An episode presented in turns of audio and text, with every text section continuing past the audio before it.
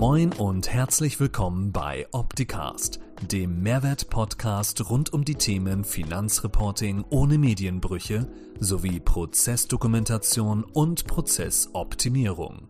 Bleibt informiert mit eurem Gastgeber Paul Liese. Ja, moin aus Hamburg zu einer neuen Folge HSP Live um 11. Diesmal mit ein bisschen anderem Gesicht hier. Ich bin nicht Paul. Paul ist als Gast dazu geschaltet. Ähm, und wir wollen uns heute ein bisschen darüber unterhalten, was so Design für Nicht-Designer bedeutet. Moin Paul. Moin Jakob. Ganz andere Perspektive und ich finde es das super, dass wir das mal so machen. du verstehst ja. jetzt mal, wie es ist, auf dem Stuhl zu sitzen und ich verstehe, wie es ist, als Gast dabei zu sein. Ja, total, total anderes Feld, total andere, andere Art und Weise, wie man sich hier sieht auch ein ganz anderes Gefühl, als immer hinterm Monitor zu sitzen. Ähm, das ist also ich hätte interessant. Mal, ich hätte mal erwartet, dass du heute noch mit deinem Hut da sitzt, damit alle wissen, wie das Mann mit Hut aussieht. Ich habe ja gedacht, da ich heute nicht hinterm Zaun oder nicht hinterm Monitoren bin, ähm, ist der Hut äh, nicht so angebracht gerade hier. Ich hätte ihn im Büro gehabt, aber ich habe jetzt gesagt, ich, ich nehme ihn nicht mit. Ich könnte hier eine Kapuze aufsetzen, aber muss, glaube ich, auch nicht sein, dass man einen sieht. Genau.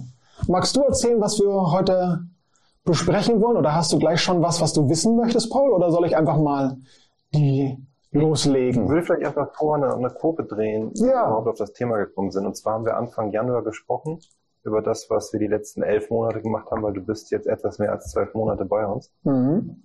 Und wir haben gesagt, dass ähm, das, was du bei uns tust, auch interessant sein könnte für diejenigen, die mit uns im Schwarm unterwegs sind, als genau, Impulse, ja. wie man auch mit wenigen Mitteln und wenig Aufwand hochwertig in der Außendarstellung und Marketing unterwegs sein kann. Und darüber wollen wir heute sprechen. Mhm. Bin gespannt von dir zu hören, was du so vorbereitet hast, mitgebracht hast. Ja. Vielleicht noch, dass du dich kurz vorstellst, wer du bist, was du gemacht hast, warum du bei uns bist, wie sich das anfühlt und dann Ja, genau, wie du schon gesagt hast, ich bin jetzt seit guten zwölf Monaten hier ähm, habe von der Pike weg hier das Marketing übernommen, beziehungsweise das Design-Team. Ähm, und wir kümmern uns jetzt alles, was man jetzt so nach außen sieht, den Stream hier zum Beispiel. Das ist so unser Hauptberitt, wie der aussieht. Auch jetzt gerade die neuen Grafiken, die Pascal hinter den Monitoren gerade schon fleißig einblendet. Ähm, und wir sorgen im Prinzip dafür, dass das, was wir hier an äh, schönem Content produzieren, auch von der Welt gesehen wird. Sei es über Stream, sei es über Podcasts, sei es über Banner oder lustige kleine Animationen, die wir machen.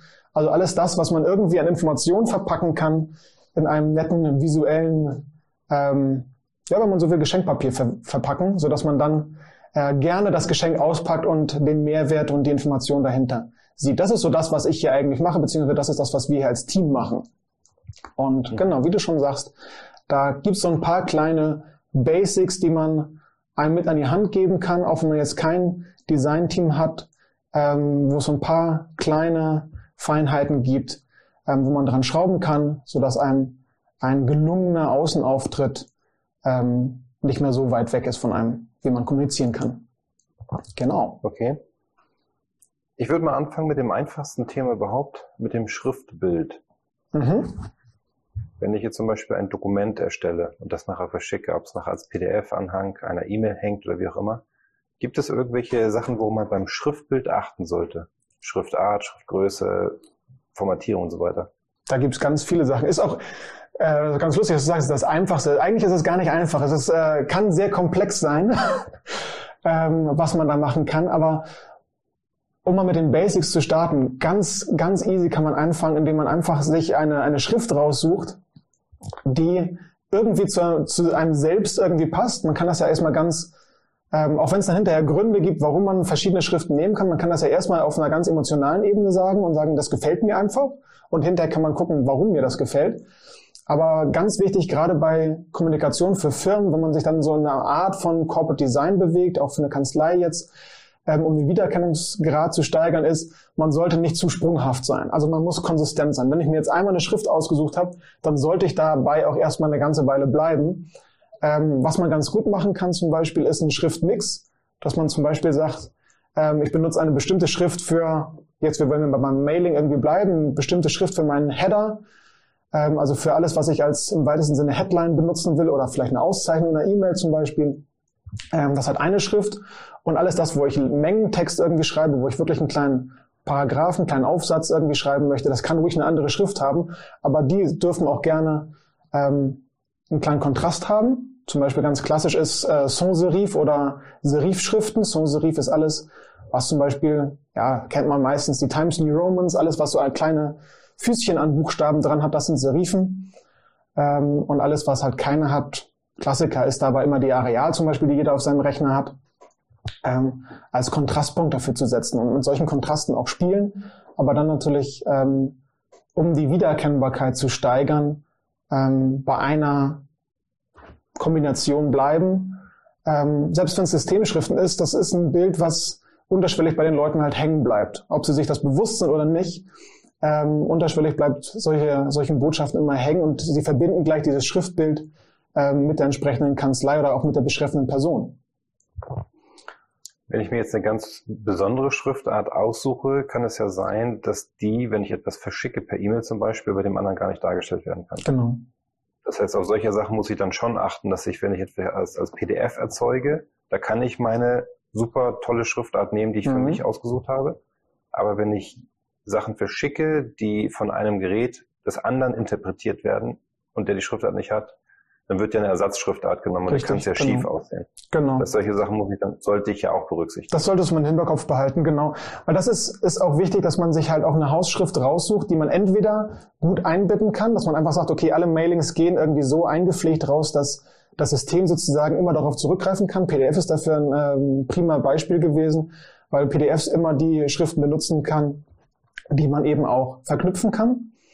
Ähm, und bei Mailings, es gibt Möglichkeiten, die Schriften in Mails so einzubetten, dass sie halt trotzdem darauf zurückgreifen, aber das ist nicht immer gegeben. Deswegen auch da sollte man, gibt's auch, das machen auch große, große Firmen teilweise, dass sie halt sagen, okay, wir haben eine besondere Hausschrift, die ist für uns aus welchen Gründen auch immer speziell angefertigt worden oder es ist eine von den Klassikern, die ein bisschen modifiziert wurde. Ähm, und die benutzen wir für alle offiziellen Sachen, für Banner, Poster, Plakate, Geschäftsberichte zum Beispiel oder was auch immer an so Printmaterialien oder auch ähm, fixen Drucksachen rausgehen soll. Und dann gibt's halt eine, eine Fallback-Variante, die halt für alles, was webbasiert, sei es E-Mail, sei es Website ähm, und was man da alles so machen möchte, oder auch Untertitel für Videos ist auch ein gutes Beispiel, ähm, benutzt werden kann. Ähm, so dass wenn ich halt eine Mail rausschicke und meine Schrift ist jetzt meinetwegen die Bembo, die jetzt keine Systemschrift ist, aber eine sehr, sehr feine Schrift ist, wie ich finde. Ähm, und dann sieht die Mail halt total zerhackt aus ähm, und ist im schlimmsten Fall schlecht lesbar oder vielleicht gar nicht mehr lesbar, weil sie total kryptisch rüberkommt. Das gilt es natürlich zu vermeiden. Also da muss man sich immer gucken, okay, welche Systemschrift ist vielleicht möglichst dicht dran an der Schrift, die ich ähm, als meinen Favoriten sozusagen in meinem Corporate Design gewählt habe. Gibt es da eine Art Webseite oder eine Datenbank, wo ich nachschauen kann, welche Schriften Systemschriften sind und welche nicht, damit ich da weiß, wofür kann ich was nutzen. Es Weil wenn ich jetzt Daten einfach nur ein Word geöffnet habe und meine Schriftarten ja. raussuche, weiß ich noch lange nicht, wofür die nutzbar sind oder ob die jeder hat. Genau, es gibt, gibt Seiten, es gibt zum Beispiel eine schöne Library von ähm, Adobe selbst zum Beispiel, wenn man ein bisschen ähm, in der Adobe und Adobe Kosmos unterwegs sein möchte, da kann man checken, was man alles so verfügbar hat. Ähm, es gibt eine, eine, schöne Seite, die heißt What the Font, wo man auch ähm, vergleichen kann, welche Schrift ähnlich sind. Zum Beispiel auch wenn ich sage, eine Schrift habe ich neulich mal gesehen, die gefällt mir total gut, die würde ich total gerne für ähm, für meinen Screen irgendwie benutzen oder für meine für mein äh, für mein Erscheinungsbild. Ähm, dann kann man da auch Fotos hochladen von dieser Schrift und dann erzählt einem diese Website, ähm, welche Schriften entweder das genau sind oder die möglichst dicht rankommen. Und dann kann man so halt sich daran tasten und vergleichen, welche ist es überhaupt und welche ist verfügbar auf welchen Medien, welche ist vielleicht eine Systemschrift und welche ist ähm, ja besonderer sozusagen, muss vielleicht gekauft werden. Ähm, da sind dann an die Wege frei, wie weit man dann gehen möchte damit. Ja, lass uns mal nachher in die Show Notes die, den Link schreiben zur Typo-Datenbank von mhm. Adobe und von What the Font. Das können wir gerne machen all diejenigen, die jetzt hier zuschauen, dann mal nachschauen können. Yes. Okay, wenn ich da mit dem Schriftbild klar bin, was würdest du als nächstes empfehlen? Als nächstes äh, würde ich immer rangehen, dass man guckt, in was für, ein, in was für ein Feld bin ich eigentlich unterwegs? Also diese Frage sollte man sich sowieso gar nicht gleich zu Anfang stellen. Mit wem möchte ich kommunizieren? Ähm, und wer bin ich eigentlich? Also man muss eine relativ klare Sichtweise darauf haben, was ich verkaufen möchte, sei es jetzt ein Produkt oder Dienstleistung oder mich selbst als, als äh, Personal Brand. Wie möchte ich nach außen wahrgenommen werden? Möchte ich eher ähm, verspielt, kindlich und witzig irgendwie wirken oder jetzt gerade im, im Verhältnis von, wo wir jetzt unterwegs sind mit, mit Kanzleien und der ganzen doch etwas seriöseren Thematik, ähm, bin ich dann seriöser unterwegs? Will ich ernst genommen werden? Will ich mich als wissend positionieren? Das sind so, so eine Gedanken, die muss man sich ganz zu Anfang stellen. Darauf basierend kann man dann angucken, okay, welche Schrift will ich wählen? Und als nächstes wäre dann so ein Punkt, in was für einer Farbwelt bewege ich mich? Das ist, glaube ich, auch nochmal ein ganz entscheidender Punkt, den viele unterschätzen, ähm, dass Farben halt eine unfassbar große Auswirkung auf Menschen und Personen und deren Meinung haben können. Ähm, also zum Beispiel bin ich als Person vielleicht auch eher so ein Energiebündel und äh, bin ein bisschen flippig, dann ist vielleicht Rot oder vielleicht auch mal ein Pink oder irgend sowas eine ganz witzige Wahl. Will ich eher ruhig, gesetzt, seriös ähm, rüberkommen, dann ist meistens zum Beispiel was in Blau ganz gut, ähm, weil man da auch nicht unterschätzen darf, Farben und Design wird ja schnell mit Emotionen und dem persönlichen Gefühl irgendwie gleichgesetzt. Das ist zum gewissen Grad richtig, aber zum anderen Grad, ähm, den man auch nicht unterschätzen darf, ist es, gibt es halt auch eine Farbpsychologie, die dahinter steht und die man quasi unbewusst in dem jeweiligen Kulturkreis, in dem man aufgewachsen ist, mit absorbiert hat. Man einem ist das sozusagen beigebracht worden, äh, unwissentlich, für was Farben stehen. Zum Beispiel klassisches Beispiel, äh, ein namentlich nicht genanntes großes Bankhaus mit einem blauen Quadrat mit einer aufsteigenden Diagonale da drin verwendet halt immer Blautöne, weil gelernt wurde, blau vermittelt Ruhe, Seriosität, auch eine gewisse Distanziertheit und ähm, Verlässlichkeit. Und wenn man dann in anderen Branchen unterwegs ist, ähm, ist es vielleicht eben wichtig, dass man zum Beispiel, wenn man was mit Umwelt zu tun hat, dass man dann guckt, okay, was für Assoziationen haben Leute mit, mit äh, anderen Farben? Was haben Leute mit, äh, mit Umwelt sonst so am Hut? Dass man dann eher in grün, bräunliche Töne irgendwie reingeht, weil dann da Hoffnung, Geerdetheit im wortwörtlichen Sinne irgendwie mitschwingen. Ähm, und das ist ein ganz, ganz spannendes Feld, weil das wirklich nicht nur einfach auf Emotionen basiert ist, sondern wirklich äh, eine, ja, eine gewisse Wissenschaft dahinter steht ähm, und was natürlich auch kulturell gelernt ist. Zum Beispiel hier ist äh, mal ein Extrembeispiel, je nachdem, wo man sich bewegt, jetzt wo man sich sein Business oder seine Kanzlei nur in Deutschland agiert, ähm, kann man sich so auf das gelernte Farbwissen und Gestaltungswelt ganz gut verlassen, mit dem man selbst aufgewachsen ist. Aber wenn man jetzt zum Beispiel global agiert ähm, und ähm, man hat zum Beispiel Weiß ähm, als fröhliche, helle und reine Farbe gelernt. In China zum Beispiel ist äh, Weiß die Farbe der Trauer. Und so gibt es also äh, auch Momente, wo man durchaus sich aufs Glatteis begeben kann mit der Farbwahl, wo man durchaus ein bisschen was äh, bedenken muss, ähm, in was für einem Kulturkreis man sich bewegt. Gut, jetzt sind wir ja primär, wenn wir jetzt an unsere Partner und Anwender denken, in Deutschland unterwegs. Yes. Von daher im gleichen Kulturkreis. Ähm, ja, also ich weiß jetzt, warum ich den Hintergrund heute rot genommen habe. Und du bist total geerdet, deswegen auch ein grünes Sweatshirt. Ja, genau. Ja, gut, verstanden. Ja. Also das, da kann man dann ja eigentlich auch gar nichts falsch machen, wenn man sich für eine Farbe entscheidet, oder? Es muss halt nur authentisch sein. Es, es muss, muss authentisch sein. Person, zum Unternehmen passen. Genau, es muss zu dir als Person, als ähm, ja als Mensch irgendwie passen. Es muss zu dir als als Unternehmen passen. Ähm, da darf man sich zum gewissen Grad von Emotionen leiten lassen. Das ist gar keine Frage. Ähm, das Einzige, wo man was so in Anführungszeichen falsch machen kann, ist, dass man es übertreibt. Das ist das gleiche wie bei einer Schrift. Also ich darf gerne einen Schriftmix nehmen, aber bei zwei plus den jeweiligen Online ähm, Ersatzschriften sollte es dann aber auch bleiben. Also man sollte jetzt nicht anfangen, nur weil ich jetzt das nächste Mailing irgendwie eine besondere Einladung zum Beispiel rausschicke, weil ich auf einmal alle meine Mandanten zu einem Sommerfest einladen möchte. Da sollte ich jetzt nicht unbedingt gleich mit einer total äh, flippigen Schrift irgendwie drauf rumschreiben, wie bei einem, weiß nicht, Geburtstagseinladung eines Zehnjährigen oder sowas. Sondern da sollte ich dann schon meine Corporate Fonts sozusagen durchziehen äh, und dabei bleiben. Und gleiches gilt halt für die Farben. Ich kann mir eine Farbe raussuchen, kann mir auch gerne zwei bis drei raussuchen.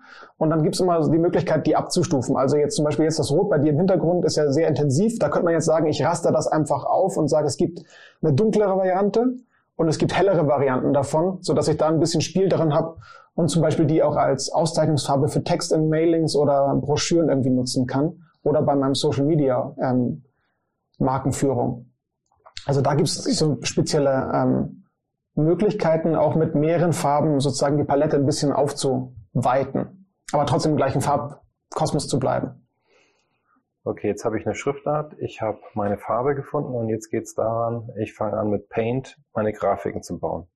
Oder das was empfiehlst du mir als Nicht-Grafiker, wie ich etwas noch, weil der Mensch reagiert ja auf Farben, mhm. Bilder, auf Formen und so weiter. Und als letztes auf Text. Ähm, was empfiehlst du mir, wie ich da vorgehen kann? Es gibt verschiedene Möglichkeiten. Also zum einen ähm, bieten verschiedenste Online-Tools natürlich schon gute Möglichkeiten, da für meinen Auftritt was zu, zu etablieren. Ähm, die meisten Mailing-Programme kann man ja relativ gut schon formatieren, was Schrift und so weiter angeht. Ähm, wenn ich jetzt wirklich sagen will, ich möchte Flyer machen, ich möchte eine Broschüre machen, gibt es sogar schon verschiedene Tools von Druckereien, die einem da verschiedene Templates irgendwie zur Verfügung stellen. Ansonsten, wenn man einfach mal sagt, man möchte erstmal simpel und mit den Basics starten, ähm, ist Canva zum Beispiel ein ganz gutes Tool, wo man einfach sich mal rantasten kann, was gefällt mir, wer bin ich irgendwie ähm, und wie möchte ich nach draußen wahrgenommen werden, weil Canva hat den Vorteil, ähm, ist Vorteil und Nachteil gleichzeitig sozusagen. Ähm, es bietet unfassbar viele Templates, in denen man sich bewegen kann ähm, und bei denen man sich erstmal ausprobieren kann. Was für einen Anfang, glaube ich, auch ganz gut ist, weil man sich so ein bisschen rantasten muss. Kein Corporate Design ist eine für sich in Stein gemeißelte Aktion. Ähm, das ist wie, wie Sprache selbst. Das ist, entwickelt sich und darf sich auch gerne entwickeln. Es gibt nur verschiedene Basics sozusagen, die ähm, fix sind, beziehungsweise die sich sehr langsam entwickeln. Also nicht alle zwei Wochen sollte man mit einer neuen Schrift um die Ecke kommen oder mit neuen Farben, weil dann der Wiedererkennungswert von, von der eigenen Marke flöten geht. Ähm, aber zum Beispiel, wenn man alle fünf Jahre sagt, okay, ich gebe meinem Logo ein, ein Redesign, ich suche mir andere Schriften raus, ich suche mir, erweitere meine Farbpalette zum Beispiel, das ist alles legitim. Ähm, aber es darf halt nicht zu häufig passieren. So, und da gibt es halt über Canva zum Beispiel die Möglichkeit, viele Templates sich anzugucken, die nach eigenem Gutdünken zu modifizieren, da auch ähm, die entsprechenden Webschriften zu benutzen und sich da einfach mal so voran zu bewegen, wie ich eigentlich gestalten möchte. Wichtig dabei ist dann nur, dass man die Templates ab einem gewissen Grad genug verändert, nicht, dass man denkt, oder es im schlimmsten Fall äh, die nächste Kanzlei mit dem exakt gleichen Motiv äh, auf einen zukommt und äh, auf den gleichen Social Media Kanälen aktiv ist, nur die Headline ist halt anders. Das wäre sozusagen der kommunikative Super-GAU. Ähm, manchmal passiert das selbst großen Magazinen, dass sie auf einmal das gleiche Model auf dem Cover haben, nur in einer anderen äh, Lichtsituation, weil der Photoshop-Retuscher ein bisschen anders unterwegs war in dem Moment, aber es ist das gleiche Bild. Das ist immer ein bisschen peinlich, darauf sollte man dann achten, ähm, dass man halt versucht, dieses Template, wenn man sich ganz rausgesucht hat, möglichst weit zu ändern. Aber das ist ein ganz gutes Tool, womit man erstmal einsteigen kann. Ähm, da die meisten ja mit Office ähm, und der entsprechenden Off und den Office-Anwendungen unterwegs sein werden, auch da gibt es Möglichkeiten, ähm, ganz gut zu gestalten, zumindest für den Anfang. Ähm, da gibt es so ein paar Wege, wie man sich rantasten kann, dass man sich da Templates bastelt, ähm, so dass man dann da die Farben eingespeichert hat, die Schrift eingespeichert hat und im Prinzip nur noch den textlichen Inhalt austauschen muss. Und so kann man sich langsam an die Thematik rantasten. Hm. Um es jetzt mal ganz konkret zu machen, wir haben jetzt das Thema der Grundsteuerreform. Mhm. Kanzleien möchten ihre Mandanten informieren, werden das wahrscheinlich auch schon großteils getan haben. Ähm, wenn ich jetzt auffallen möchte, um im Vergleich zu vorheriger Kommunikation mit dem Mandanten so ein Hu, was ist jetzt passiert, zu erzeugen, dann mache ich das in Pink oder Rot. Kann man machen, ja. Ähm, ist ein ganz guter Einwand, ähm, weil natürlich das, das ist so ein Punkt, den man mit bedenken sollte bei der Farbwahl sozusagen, die man sich vorher für sein eigenes kleines Corporate Design gegeben hat, dass man nicht nur sagt, okay, ich habe mich jetzt für Blau und meinetwegen Grau als seriöse, abgeklärte Farben entschieden. Es ist immer wichtig zu sagen, ich habe noch eine Farbe, die mit diesen zwei Farben zum Beispiel korrespondiert, ähm, die aber einen Kontrast bietet. Also dass man halt sagen kann, ich bringe einen Banner raus, den ich jetzt äh, erstellt habe und möchte aber einen Störer zum Beispiel zur Grundsteuer reinbringen, weil ich habe irgendwie einen kleinen Workshop organisiert oder ich möchte besondere Infos vermitteln an einem besonderen Tag ähm, und möchte, dass die Leute darauf aufmerksam werden, dann kann ich diesen Störer platzieren und in dieser störenden Farbe ähm, auf, auf meinen eigentlichen Banner, der in dem normalen Kosmos, wie ich normalerweise unterwegs bin, gefärbt ist, ähm, aber einen Kontrastpunkt bietet, so dass Leute dann da eher ähm, geneigt sind, drauf zu gucken und nicht sagen, ja, Kanzlei XY habe ich gesehen, ähm, sondern dass sie da nochmal einen Eyecatcher wortwörtlich haben, der einen kurz stoppen lässt und sehen lässt, okay, da gehe ich nochmal drauf ein. Das ist bei uns das Orange. Zum Beispiel war es bei uns, genau das Orange, genau. Okay. Ja, wir haben ja die zwei Farbtöne, grün und orange. Ja. Und die verwenden wir in verschiedenen Aufrasterungen. Genau das, was ich vorhin gesagt hatte, damit wir ein bisschen die Palette weiten können. Und in der stärksten Variante ist das Orange quasi unsere Auszeichnungsfarbe gerade. Okay, das heißt, wenn ich jetzt in die Kommunikation mit meinem Mandanten gehe zu dem Thema, was sehr wichtig ist, ich brauche Daten, das möchte ich nicht auf die lange Bank schieben, aber aufgrund der Masse der Themen, dann eher mit der Kontrastfarbe arbeiten. Genau, also die verstärkt einsetzen. Kontrastfarbe, bedeutet, wenn ich jetzt noch keine Kontrastfarbe für meine Kanzlei gefunden habe, wäre das jetzt vielleicht ein Thema fürs Wochenende, ähm, neben dem Sturm sich festzuhalten, ähm, mal zu gucken, ob man da eine Kontrastfarbe findet, die zu einem passt. Ja, genau. Also auch da, die darf auch nicht zu weit von dem weg sein, was man halt sonst hat. Also das ist auch ganz wichtig. Die, die darf oder soll Kontrastfarbe sein, ähm, aber sie muss trotzdem in einem gewissen Grad ähm, die übrigen Farben ja eine Pointe dazu setzen, um es mal ganz ja, nehmen wir mal ein Beispiel. platt zu sagen. Deine, deine Primärfarbe ist zum Beispiel blau. Was ist die Kontrastfarbe, die du empfehlen würdest? Ein Gelb? Blau? Orange? Ich würde eher ins Orange gehen, weil das, also es eignen sich ganz oft äh, Komplementärfarben ähm, ähm, ganz gut als Kontrastfarbe. Man muss ein bisschen vorsichtig sein, damit die, weil die korrespondieren natürlich gleich automatisch. Da gibt's, muss man einfach mal im, im Netz äh, Komplementärfarben eingeben. Da gibt's mal, kriegt man so einen Farbkreis und Komplementärfarben sind immer die, die Farben, die auf der anderen Seite des Kreises sozusagen verortet sind. Für klassisches Beispiel ist immer. Gucken. Genau. Oder das. Da schreiben wir den Link rein, ja. Oder ähm, klassisches Beispiel ist immer, dass zu grün ist rot die Kontrastfarbe, die Komplementärfarbe. Blau ist gelb, violett ist orange. Ähm, und da kann man sich so ein bisschen rantasten, ähm, darf aber durchaus dann Abstimmung machen. Und Kontrastfarben würde ich halt nie so aufrassern, die dürfen ruhig als vollflächige Farben äh, so ein bisschen ja, in your face sein. Also die dürfen schon auffallen, die dürfen auch ein bisschen schreiend sein. Wenn man sonst so in gedeckten Farben unterwegs ist, dann darf die ruhig ähm, richtig, richtig knallen. Okay. Aber muss halt eine gewisse ja, Beziehung sozusagen zu den anderen Farben haben. Okay, das heißt, wenn ich das per E-Mail verschicke, dann wieder darauf achten, dass es RGB-Farben sind, die auch genau. der empfangende Rechner genau. interpretieren kann. Richtig. Wenn ich das in einem PDF mache, ist es egal, dann kann ich mir meine Farbgebung komplett selbst aussuchen. Genau, wobei da kann man auch gucken, ähm, was soll mit dem PDF passieren? Soll es gedruckt werden oder soll es nur dafür da sein, dass Leute sich das am Monitor angucken? Dann kann ich natürlich auch darauf eingehen, dass ich da die für ähm, den Screen optimierten RGB-Farben nehme. Wenn ich weiß, dass die Kanzleien, die ich das schicke oder an den Mandanten, der das schickt, ähm, das irgendwie als Ausdruck irgendwie bei sich in der Firma oder irgendwie auslegen möchte, ähm, dann kann ich da auch schon darauf eingehen, dass ich da CMYK-Farben, also die Farben für den Druck benutze.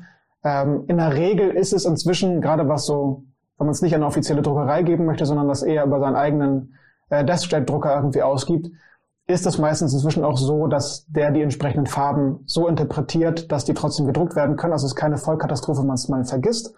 Ähm, was man aber bedenken muss, dass gerade die Druckfarben zum Beispiel auf, der, auf dem Monitor deutlich matter rüberkommen als jetzt die RGB-Farben. Also das ist so, dass man es im Hinterkopf behält. Die sehen dann vielleicht nicht ganz so schön und bunt aus, wie man sich das selbst vorgestellt hat, sondern eher gedämpft.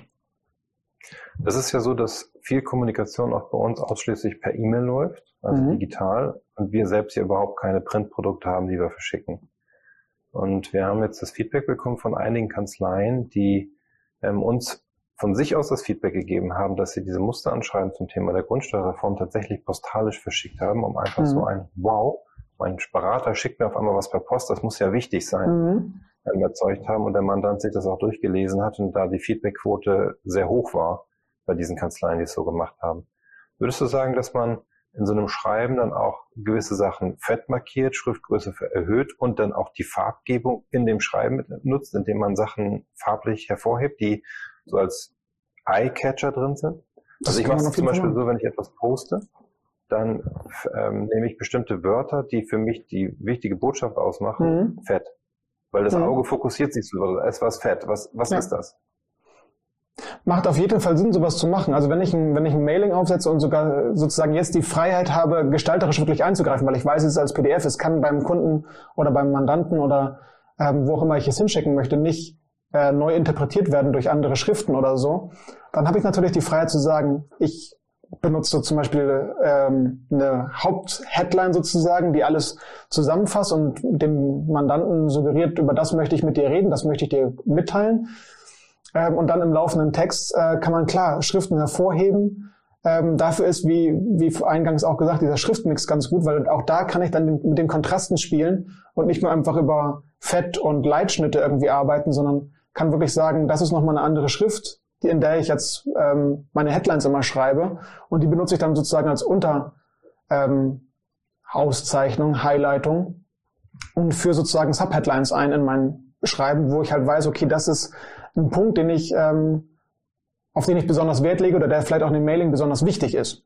Das kann man auf jeden Fall machen. Die kann man auch äh, farblich entsprechend hervorheben. Sei es als Schrift selbst, äh, dass ich dafür zum Beispiel eine Auszeichnungsfarbe benutze oder dass ich zum Beispiel ähm, Highlightungskästen oder kleine Störerfelder irgendwie in das Mailing etabliere, ähm, sodass diese Schrift sozusagen dem, dem entsprechenden Leser stärker ins Auge springt. Gar keine Frage, das sollte man machen. Hm. Ja, sehr spannend. Haben wir was vergessen? Ähm, eine Sache vielleicht. Ähm, es gibt immer so ein bisschen die, gerade wenn man mit Design nicht viel zu tun hat und da als, als Rookie, sag ich mal, einsteigt, es gibt die Tendenz, wenn ich ein, ja, klassisch gesehen, Blatt Papier oder ich habe eine Fläche, in der ich gestalte, ähm, damit ich maximal viel Output sozusagen generiere oder vielleicht auch gedacht, ich kriege maximal viel für mein Geld, ähm, gibt es die Tendenz, ich hau alles bis zum letzten Quadratzentimeter voll. Das sollte man nicht tun. ähm, man darf keine Angst vor weißem Raum haben, weil weißer Raum ist nicht einfach nur leer, sondern kann Blicke führen. Der kann dafür sorgen, dass ich gezielter zu der Headline, zu der Subheadline, zu der Information komme, die ich dem Mandanten vermitteln möchte.